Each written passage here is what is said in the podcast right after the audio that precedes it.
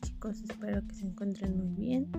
Bienvenidos a un nuevo podcast. En este podcast les hablaremos sobre cosas básicas de la secundaria, como inicios, modalidades, quién fue su creador. Para empezar les daré un poquito de introducción.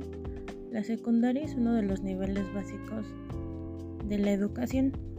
¿Esto qué quiere decir? Que son los necesarios para seguir estudiando o son los que se han vuelto obligatorios. Bueno, la secundaria surge en México en el siglo XIX. Esta se volvió obligatoria hasta el año de 1993. Como un dato interesante, la educación secundaria adquirió su importancia o su lugar dentro del Sistema Nacional de Educación en los años posteriores a la Revolución Mexicana, entre 1921 y 1922. Su creador fue Moisés Sáenz. Él fue una persona muy importante ya que fue el creador de la secundaria e impulsó reformas importantes en la educación pública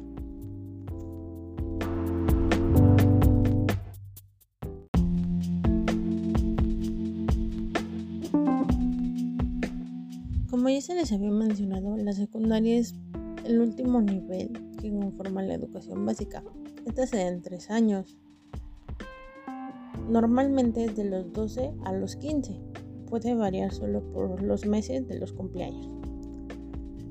El propósito de la secundaria es que los adolescentes adquieran herramientas que puedan utilizar a lo largo de la vida través del desarrollo relacionado con lo afectivo, lo social, la naturaleza y la vida democrática.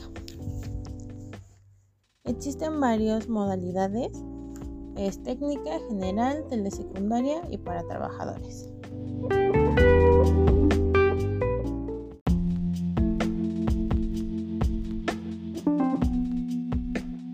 Materias y asignaturas. Las materias que se implementan en el nivel secundaria son español en primer grado, segundo grado y tercer grado, matemáticas que igualmente se lleva en primer grado, segundo grado y tercer grado, ciencias que en primer grado es con énfasis en biología, en segundo grado es con énfasis en física y en tercer grado con énfasis en química, geografía de México y del mundo que es en primer grado solamente, Historia, que es en segundo grado y tercer grado, formación cívica y ética, que igualmente es en segundo grado y tercer grado, educación física, que se lleva durante los tres grados, tutoría, igualmente durante los tres grados, asignatura estatal, que se lleva solamente en primer grado, artes, ya sean artes visuales o danza, que se lleva durante los tres grados, y inglés o algún otro idioma que igualmente se lleva durante los tres grados.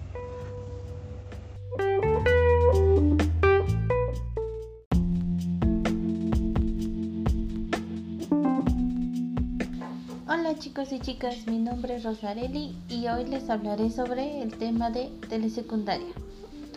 Bueno, en 1964 a 1970, Agustín Llanes, secretario de Educación Pública, introdujo la telesecundaria, motivado por la necesidad de aumentar la capacidad en el servicio educativo de este nivel. También para batir el rezago educativo de la educación secundaria en comunidades rurales e indígenas. La organización escolar depende de un maestro por grado que atiende todas las asignaturas con el apoyo de material televisivo y de guías didácticas, ya que esta modalidad es teórica y práctica. Tiene como propósito sentar las bases para la vida productiva y preparar a los estudiantes, ya que cuentan con una metodología propia, materiales didácticos específicos y tecnología de vanguardia. ¿Cómo deben estar ordenadas las aulas? Deben estar equipadas con televisores, computadoras, bibliotecas, proyectores, entre otros, ya que los alumnos son los gestores de su propio conocimiento, pero siempre con la guía de su maestro, y estos aprendizajes deben estar basados en situaciones reales. Además, existen tres momentos en donde se desarrollan los procesos educativos, El primero es previo al inicio del ciclo escolar. Estos son cursos propedéuticos. El segundo es durante el ciclo escolar. Estas son actividades curriculares, co-curriculares y extracurriculares. Y el último es una vez finalizado el ciclo escolar. Estos son cursos de reforzamiento y regularización.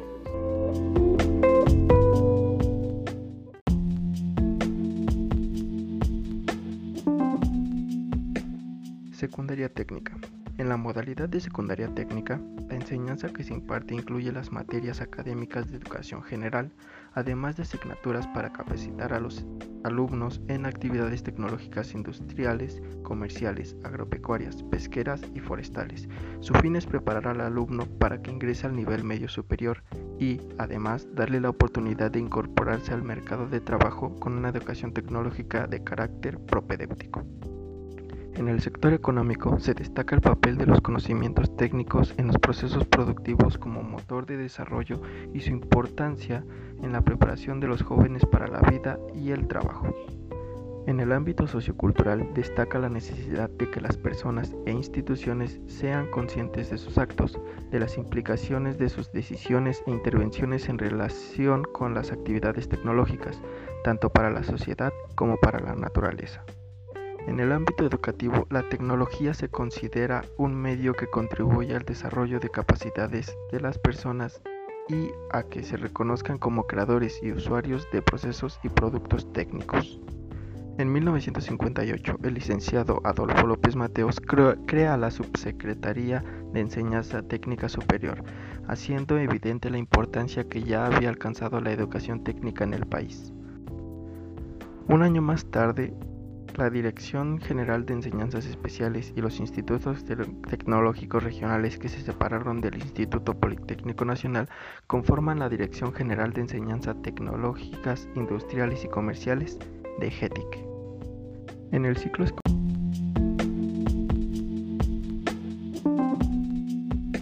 ciclo escolar 1992 a 1993 surge el Acuerdo Nacional para la Modernización de la Educación Básica, cuyos propósitos consistían en facilitar su incorporación productiva y flexible al mundo del trabajo y estimular la participación activa y flexiva en las organizaciones sociales y en la vida política y cultural de la nación. Los campos que fundamentalmente se abordaron en los programas de estudio son cinco, tecnologías de la información y comunicación, tecnologías de la construcción, tecnologías de los servicios y tecnologías de la manufactura.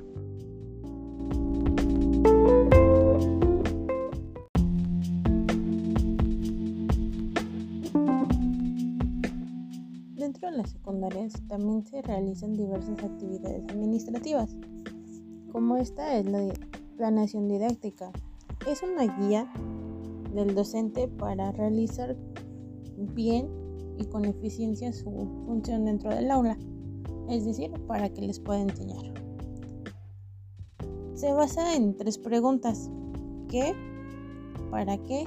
y cómo se va a evaluar y enseñar. Los elementos principales requeridos son identificar la asignatura, caracterizar el contexto del plantel, y caracterizar a los grupos de estudiantes que se atenderá. Es decir, si es un grupo muy grande, muy pequeño, edades, tal vez comportamiento, si hay algún problema, para hacer las adecuaciones necesarias a la planeación.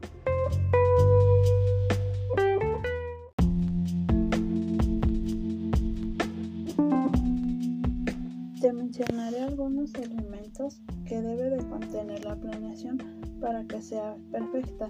Debemos de considerar la asignatura para saber de qué se hablará, como también el nombre del profesor, el grado y grupo del alumno, el bloque o proyecto que se llevará a cabo, cuál es su propósito, cuánto durará, nuestra fecha programada, el tema, las competencias que tenemos por desarrollar, el contenido temático, la situación didáctica. También es importante la fase de apertura, la fase de desarrollo y la fase de cierre, como también los recursos didácticos para la implementación de ella, tomando en cuenta también los aprendizajes esperados y nuestra evaluación.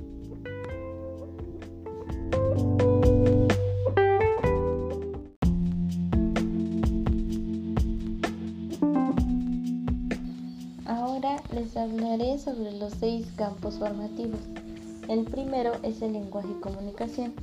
El lenguaje es una actividad comunicativa, cognitiva y reflexiva para integrarse en la cultura y acceder al conocimiento de otras culturas. Este es para interactuar en sociedad y para aprender.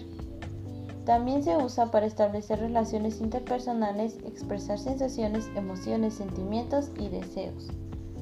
El que sigue es el pensamiento matemático. Aquí las niñas y los niños desarrollan nociones numéricas, espaciales y temporales, ya que les permite avanzar en la construcción de nociones matemáticas más complejas. El ambiente natural, cultural y social en que viven los provee de experiencias que de manera espontánea los llevan a realizar actividades de conteo. El que sigue es la exploración y conocimiento del mundo. Está dedicado a favorecer el desarrollo de las capacidades y actitudes que caracterizan al pensamiento reflexivo mediante experiencias que les permitan aprender sobre el mundo natural y social. Este se basa en el reconocimiento que por el contacto directo con su ambiente natural y familiar. El cuarto es el desarrollo físico y salud. Es un proceso en el que intervienen factores como la información genética, la actividad motriz, el estado de salud, la nutrición, las costumbres en la alimentación y el bienestar emocional. La influencia de estos factores se manifiesta en el crecimiento y en las variaciones en los ritmos de desarrollo individual. Aquí están involucrados el movimiento, la estabilidad y el equilibrio. El quinto es el desarrollo personal y social. Este campo se refiere a las actitudes y capacidades relacionadas con el proceso de construcción de la identidad personal. Además, la comprensión y regulación de las emociones, además de la capacidad para establecer relaciones interpersonales, son procesos estrechamente relacionados para tener un dominio gradual como parte de su desarrollo personal y social. El último es la expresión y apreciación artísticas. Este está orientado a potenciar en las niñas y los niños la sensibilidad, la iniciativa, la curiosidad, la espontaneidad, la imaginación, el gusto estético y la creatividad mediante experiencias que propicien la expresión personal a través de distintos lenguajes.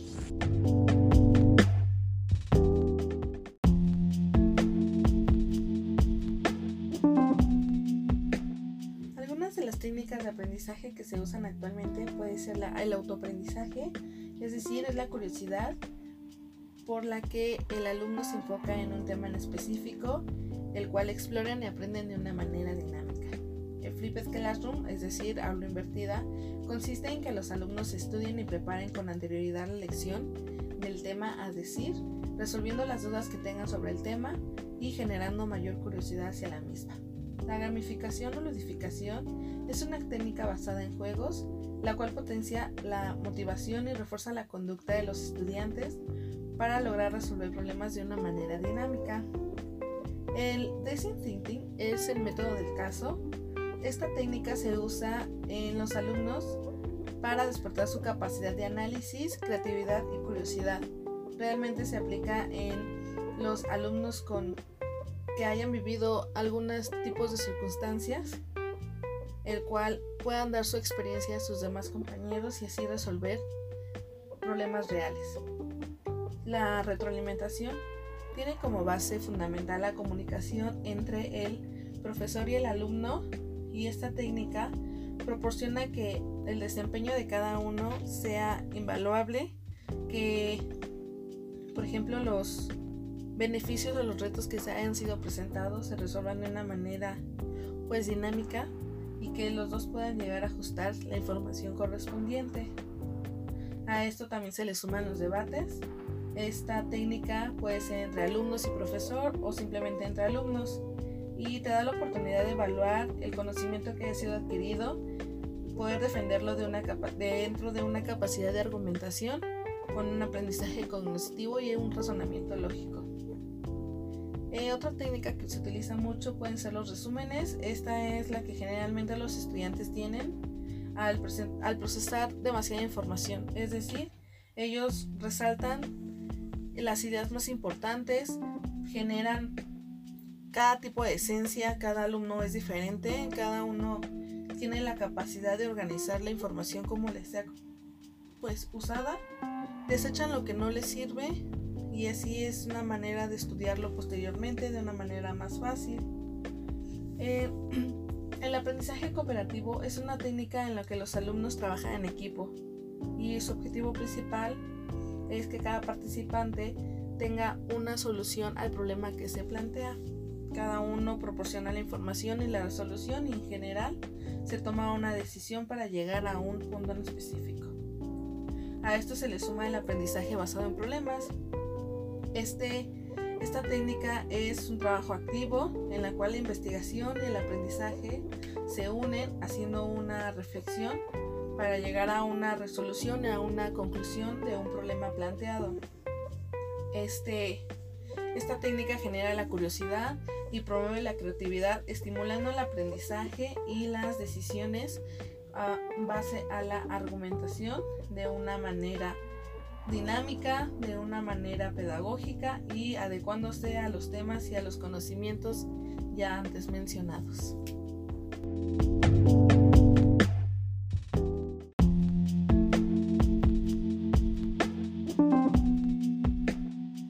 Por último tenemos los momentos didácticos.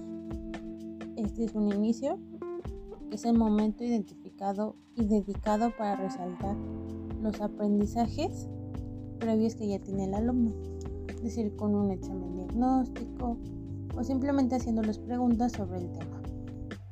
El siguiente es el desarrollo. Este es un momento muy intenso de la clase, es en donde se da el tema, donde se da todo lo importante que los alumnos deben de entender y es donde hay más interacción entre el profesor y el alumno. El cierre. En el cierre se evalúa y se asegura que se hayan obtenido los aprendizajes esperados durante esa clase.